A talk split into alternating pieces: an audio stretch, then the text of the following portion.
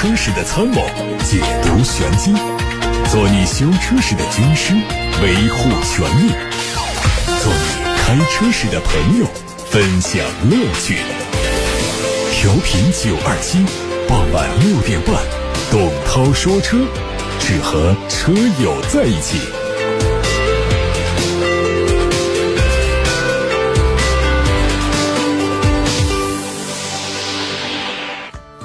董涛说车现在开始直播，今天晚上六点半到七点半，还是欢迎各位收听的同时打电话以及发微信参与节目互动，提出选车用车的问题。八六八六六六六六正在开通热线，还有董涛说车的微信公众号，可以图文留言看新闻。自百度、小米之后，滴滴似乎也在悄然进行着他们的造车计划。有媒体报道说，滴滴开启了造车项目，负责人是滴滴的副总裁小菊汽车的。总经理杨俊，滴滴方面已经开始从各家汽车厂家挖人，其中就包括曾经任蔚来汽车用户发展副总裁的朱江。不过这个消息遭到本人的否认，而滴滴方面呢，并没有直接否认这个消息，也没有正面回应这个消息。中国保险汽车安全指数发布了2021年的第一批测评车型的通告。自主选取了长城的坦克三百、马自达 CX 三零、福特锐际、丰田 CHR、雪铁龙天翼、C 五 Aircross 五款车作为今年的第一批测评车型。值得一提的是，中保研刚刚在二月份升级了测试的标准，耐撞性和维修经济性指数方面增加了保险杠静态实验工况、前后杠全宽动态实验工况，对车损险可能的赔付风险进行了预估。车内成员安全指数方面，对成员安全测试项目做了适当优化，新增了成员侧的正面百分之二十五偏置碰撞。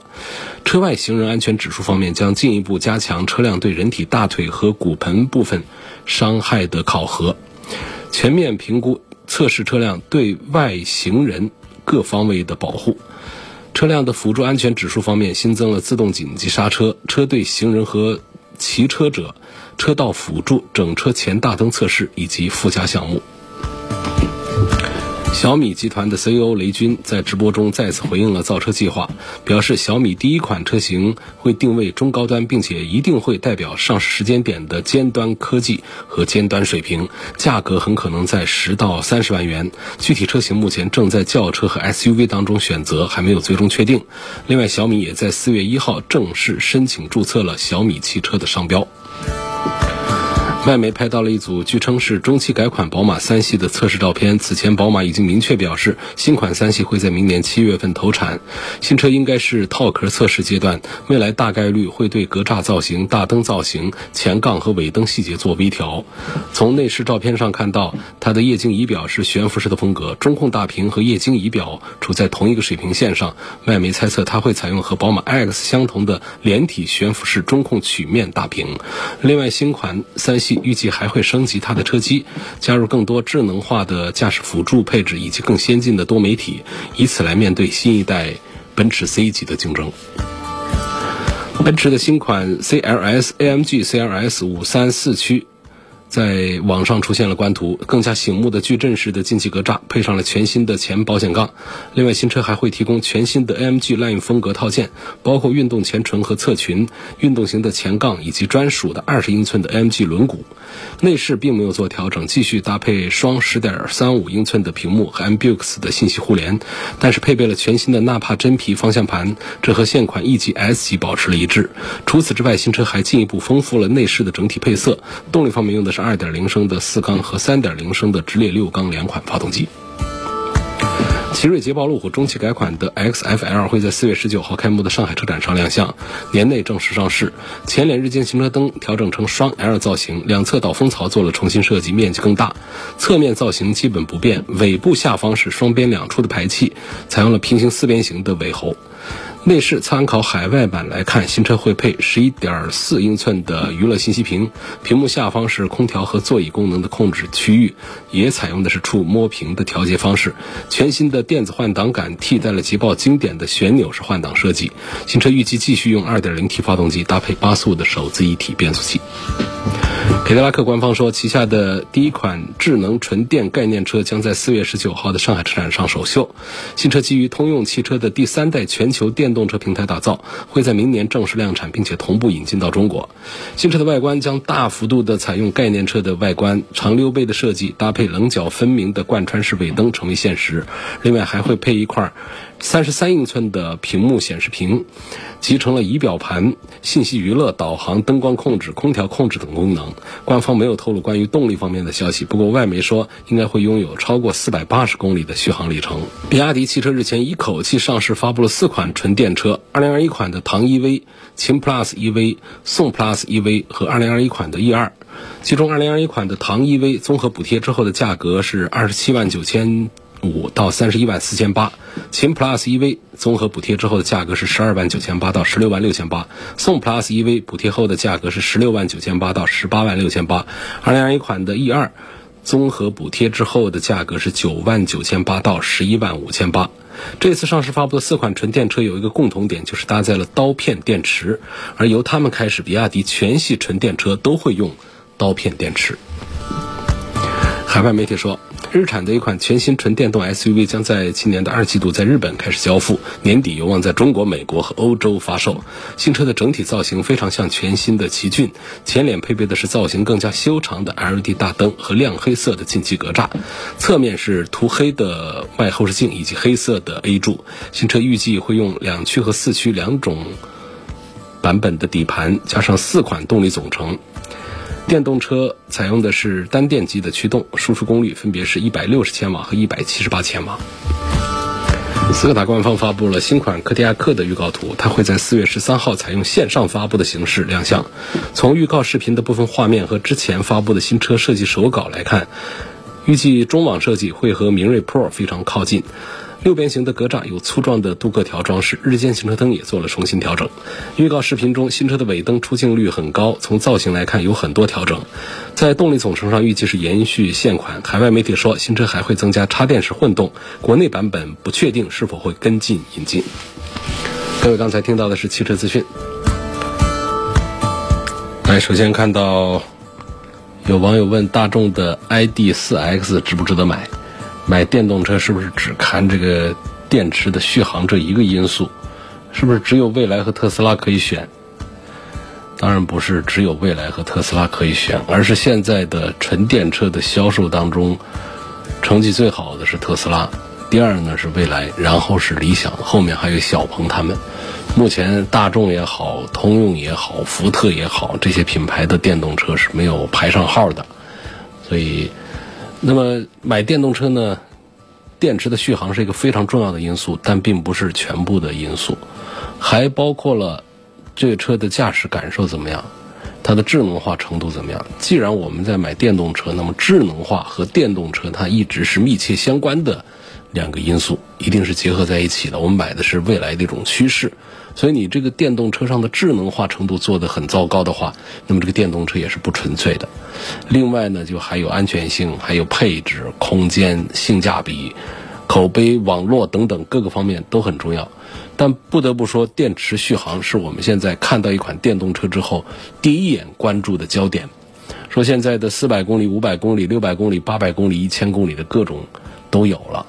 呃，已经有很大的进步。大众的 ID.4X 这个车呢，实际上续航里程上并没有什么落后太多的地方，它有四百公里的，也有五百公里的。从这个价位上来看，设置的也还行。只是两点啊，第一呢，就是大众家的这个纯电动车啊，确实是对于大众来说是第一台车，也是大众的一个新鲜事物。那么我们在推荐的时候还是比较慎重。第二点呢，就是对这个车确实目前还是缺乏了解的。啊，并不是很熟悉这款产品，不敢对它多做评价。而相反呢，不管是蔚来还是特斯拉，我们平时接触的很多，啊，开的也很多，所以才更多的敢跟大家说一说。耐用性方面，故障率方面，说一说奥迪 Q 五、宝马叉三和奔驰的 GLC，准备长期使用。啊，这个在故障率方面、耐用性方面，这三个车的区别并不大。区别不大，三个车的最大的区别还是来自于车子的价格体系、零整比，还有他们的整车的做工各个方面，包括整个的技术和驾驶感受的这种平衡性这方面，综合排序呢，往往我们会把宝马 X3 排前面，其次是奥迪 Q5，然后是奔驰的 GLC。但如果说我们从品牌、从豪华、从这种视觉上的感受上讲呢，奔驰的 GLC 是排在第一位的。然后是宝马的 X3 和奥迪的 Q5。不过我们如果从价格的维度来说的话呢，性价比最好的价格便宜，车子区别也不是那么大。那奥迪 Q5L 是排在第一位的，性价比是最好的。然后是宝马的 X3，最后是奔驰的 GLC。看看大家对于这样的排序是否满意啊？下一个问题问到大众的 MQB 平台是个什么意思？这其实我们很多人没必要太关注这样的概念啊，很多人都听说过大众的某某车型出自于 MQB 平台，呃，说这个车也是 MQB，那个车也是 MQB，MQB 到底是指的什么？MQB 是大众汽车集团最新的横置化发动机的模块化的平台，它取代了之前。PQ 二五、PQ 三五、PQ 四六这样的平台，这个模块化的平台呢，在奥迪、大众、斯柯达这些品牌当中啊，都是得到了非常广泛的应用的。然后，并且呢，生产的从 A 零零、A 零级、A 级到 B 级啊，这各个级别的车型。那最高级别的那些产品呢，倒是都没有用上这 MQB 的平台。所以我们看到的更多的呢，像大众的、奥迪的、斯柯达的中档车。入门级的产品，绝大多数都是出自于 MQB 这个平台，就是我们可以解读两点：第一个就是横置发动机，第二点是发动机前置，然后模式呢是前驱或者是四驱，这个就是 MQB 平台的一个基本的一个表现。那换句话说呢，就 MQB 呢也可以把它称作为通用化。这个通用化在汽车研发里边呢，也代表着经费，就是一台车百分之六十的研发费用会存在于让这台车跑动起来的动力总成和传动部分。那么通用化带来的好处就是整个成本会降低。MQB 平台上，他们的发动机的布局都是固定的，发动机的摆放位置也是固定的，它传动模式也是固定的。这样几个重要的环节一旦固定下来之后，那么相对来说，它的研发费用、生产时间还有制造成本都会有大幅度的下降。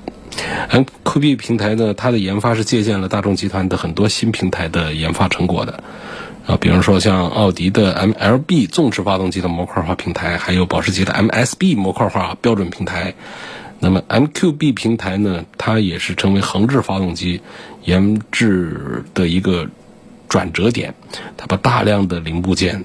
都实现了标准化，让他们在不同的品牌和不同的级别的车型当中实现共享。这就是为什么我们有些人买了一个奥迪回去一拆开，好多零件发现怎么都是大众的 logo 啊，模块化平台。但是呢，也会有一些，但是极少数会在大众车上看见有奥迪 logo 的零部件，这个数量就少一些。反而在奥迪车上会看到大量的大众 logo 的零部件。那么从这个生产时间和制造成本来说呢，它的生产时间，比如说。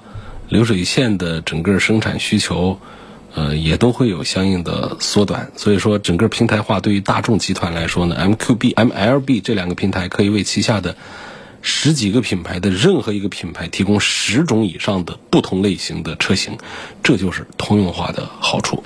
如果说从我们的消费者的角度来说的话啊。就是有大量的标准化的东西出现，标准化就是什么东西用的是一样的，是按照一套标准做出来的，就不会容易出现一些技术上或者是标准上的偏差。这就是说，为什么大众的车开起来其实差不多都是一个味儿。那对于消费者来说呢，越统一的标准就代表它出错的概率会越低，后期的维修成本也会大大的降低。MQB 平台的应用也改变了传统的汽车生产概念，在这个平台的帮助下。大众和奥迪，你只需要区分 MQB 和 MLB 这两个不同的产品线就可以了，增强了大众在整车生产方面的灵活性和生产线的柔性。即便是像奥迪 TT、高尔夫这样的两款外观性能差异非常明显的车，也可以在模块化平台技术的帮助下实现共线生产。所以说，总体来讲啊，这个 MQB 它就是一个新的平台技术，可以跨平台生产，非常灵活，各种尺寸随意调，轻量化，很出色。主要的部件固定下来之后，无非这车轴距长点儿，那台车车身长点儿，然后那车高一点，这车低一点，然后外观前脸变一下，可以组装很多车型出来。这就是大众的 MQB 也包括了前说到的 MLB 的这些平台化概念的基本的一些要素了。戴先生问：如果在 4S 店买车没有现车，需要订车的话，一般订车周期多久比较合适？订车合同要付定金，定金大概付多少是合适的？这个全凭商量，没有规矩。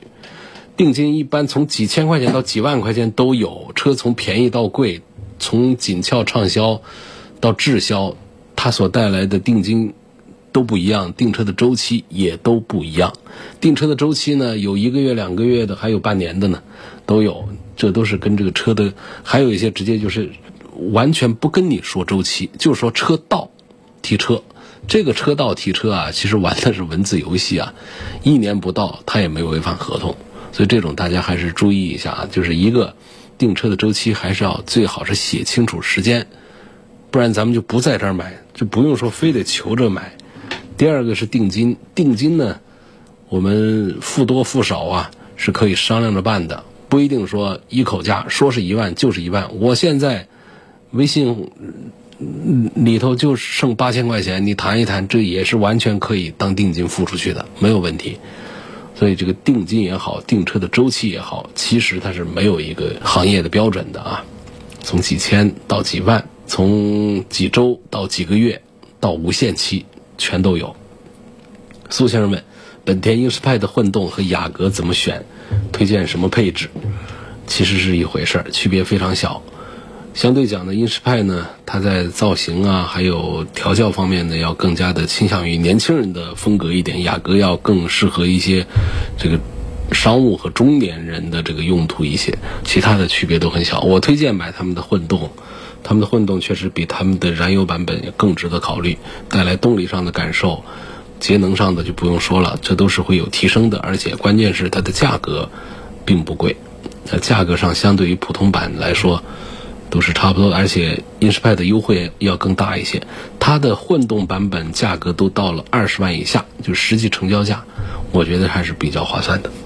有位网友说，电动车的保养是不是很便宜？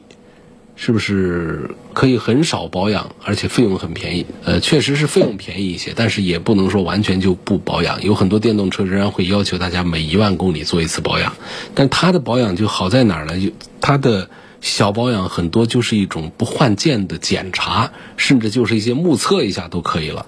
因为它不像我们传统燃油车有发动机啊、变速箱啊那么多地方需要检查换油啊。我们常见的燃油车是换机油机滤。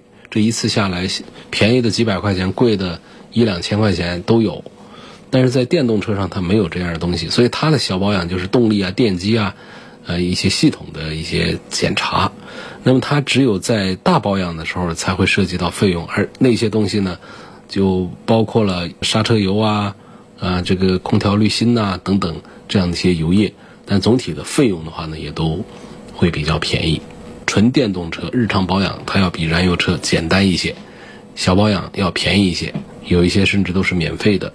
然后呢，这个保养的周期也不像我们燃油车的发动机和变速箱那种要求那么高，你可以一万公里、两万公里再做，其实对车的行驶啊都不会有大的影响。你想我们在燃油车上的这个刹车油，这些都是呃几万公里之后的大保养才会出现的项目。那么实际上在咱们这个电动车上也是一样的。可以在几万公里之后再考虑它。那么其他方面的油液用的都比较少，助力很多都是电子助力，然后发动机没有，就直接是一个电机。电机里头又不需要油，它不需要做这个换油的保养，只需要做一些里程周期到了之后做一些检查，看它的性能是否正常。只要你开的正常，基本上它也就正常。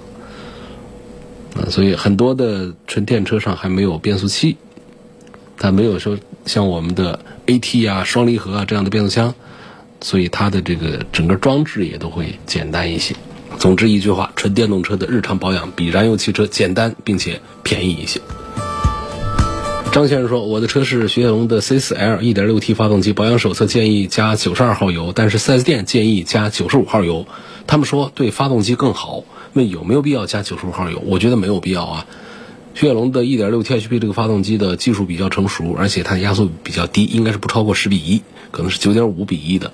那这种加92号汽油完全够了，并且保养手册上也是这么写的。四 S 店建议你加95号汽油，我不知道他出于什么考虑啊？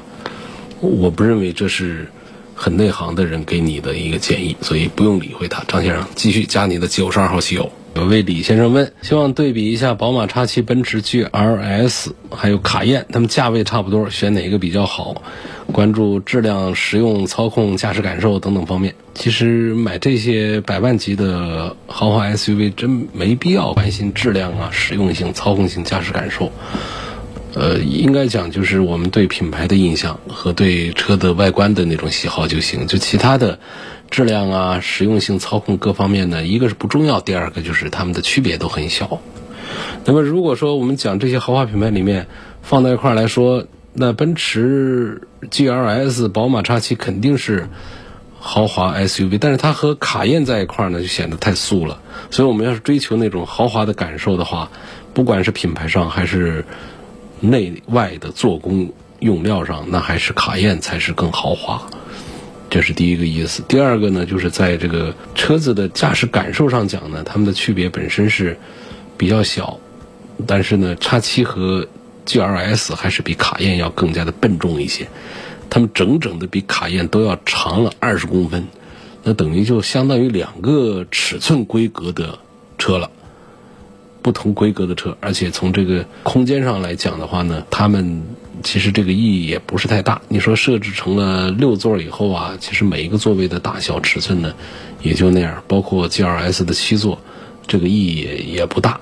我觉得反而还是这个卡宴的这个五座啊，它的空间方面还更有保障一些。其实这些车看起来五米二长，就是它实际空间呢，它并不大。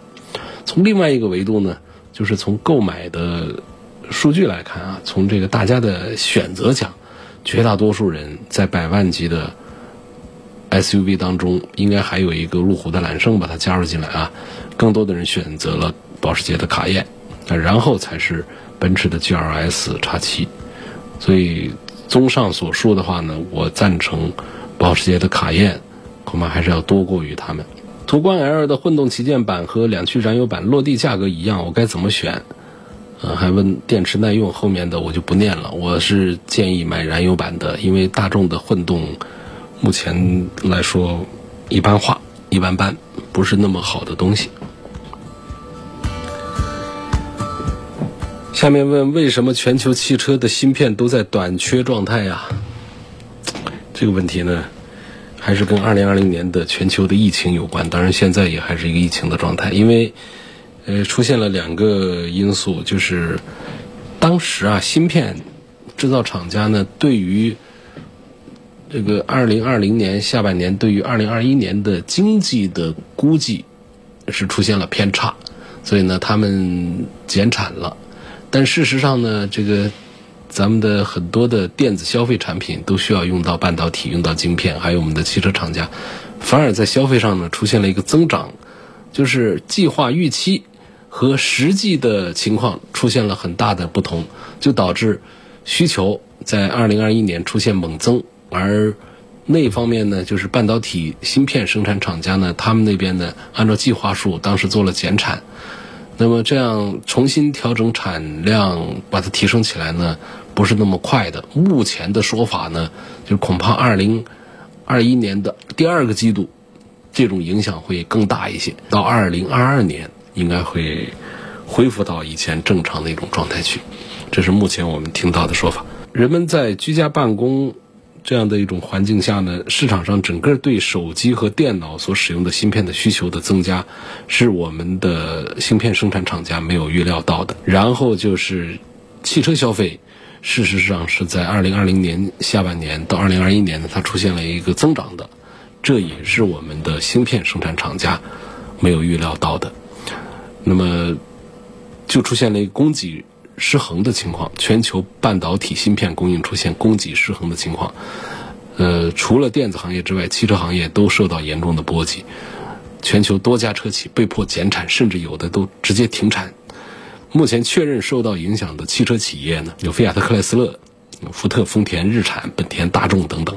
福特的发言人呢说的还更加的具体一些，他说在美国的工厂都会被迫提前停产，然后大众斯柯达品牌也宣布因为芯片短缺出现了一种停产的情况。还有一位网友问说，越来越多的汽车中控大屏集成了物理按键功能，这到底是不是个好事儿？这我觉得，首先说，我认为这不是个好事儿啊。具体道理怎么讲呢？现在的汽车啊，它没个中控的大屏啊，就不好意思见人。几万块钱、四万块钱一个小车，它能给中间整一块大屏出来，把实体按键基本上都取消掉，各种功能都集中在屏上，触控。很多人都觉得这很高大上啊，好像是车企付出的成本很高，为这买单。其实很多车友都不知道，车企这样做不是为了别的，就是为了降低成本，这是第一点。第二点呢，通过屏制造一种高大上的一种感觉出来。实际上呢，这个汽车上的实体按键的成本是要远高于中控大屏的，并且实体按键的。技术复杂程度也更高一些，是不是觉得不可思议？事实真的就是这样。就现在的电子技术来说，一个屏真的要不了几个钱，一个山寨手机几个钱，用的是不是触控屏？我们买一台六十寸的大彩电、大液晶电视多少钱？尽管它不触屏，触控其实是在表面上的一层电容板，也就是整个液晶面板的。成本是很低的。我们车上多大块屏能有多大？能能有咱这个办公桌上电脑大吗？更没有咱家里的液晶电视机大。所以可想它的成本肯定是不高的。但反过来想，就是实体按键其实成本是很贵的，并且实体按键很不好做。这按键手感、灵敏度、耐久性，呃，这个材料等等各方面都需要付出非常高的研发成本。而中控大屏呢，简单，对外采购一个就可以了。另外呢，汽车的很多控制功能都集中到中控大屏里面去了，操作的时候实际上是很繁琐，是影响行车安全的。我们的盲操作在实体按键上可以实现，但是你在大屏上实现的时候，总是心里不踏实，对不对？所以这看起来高大上的中控大屏呢，其实是非常低端的，成本也不如实体按键高。我认为这不是个什么好事。你像我们奥迪 A 六家族。A 八家族，他们动不动一出来就三块屏，液晶仪表这是一块屏，中间的那个导航的位置一个中控屏，下边还有个空调的一个控制屏，全搞成这样的，还加上了那种震动的触感功能，但实际上跟我们的物理按键相比呢，手感仍然是要差很多。还有，车子不通电的时候就黑乎乎的三块屏，这是豪华感和科技感吗？所以可能比较守旧啊，比较复古。